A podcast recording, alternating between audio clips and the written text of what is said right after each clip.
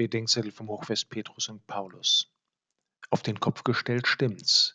Apostelgeschichte 12, 1 bis 11. Wer in die alte Pfarrkirche St. Peter in München eintritt, über dem wölbt sich das Deckengemälde mit der Hinrichtung des heiligen Petrus.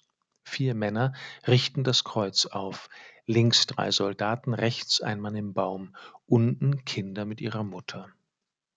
Alle sind richtig herum, nur in der Mitte ist einer buchstäblich verkehrt herum. Der heilige Petrus hält sich nicht für wert, wie sein Herr zu sterben, daher kreuzigen seine Henker ihn kurzerhand kopfüber.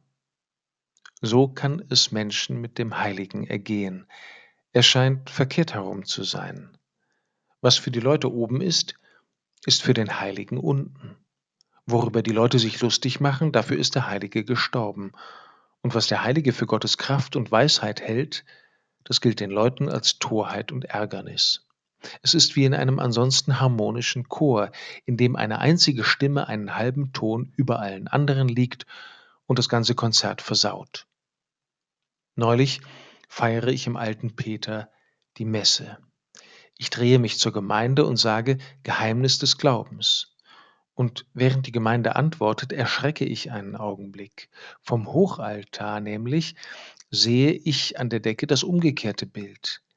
Alle Personen sind verkehrt herum, die Soldaten und der Mann im Baum, die Frau mit den Kindern und die vier Henker, alle sind sie falsch herum. Nur einer ist richtig herum, der heilige Petrus, an seinem langsam aufgerichteten Kreuz. Vielleicht sehen vom Himmel die Dinge so aus, die Heiligen sind richtig herum und die Leute um sie herum stehen Kopf. Wohin die Heiligen streben, da ist oben, während alle anderen nach unten wollen.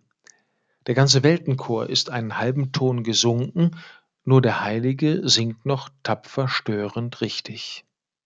Wenn es gut geht, dann merken wir das schon vor dem Himmel. Es sind die Heiligen, die die Welt vom Kopf auf die Füße stellen.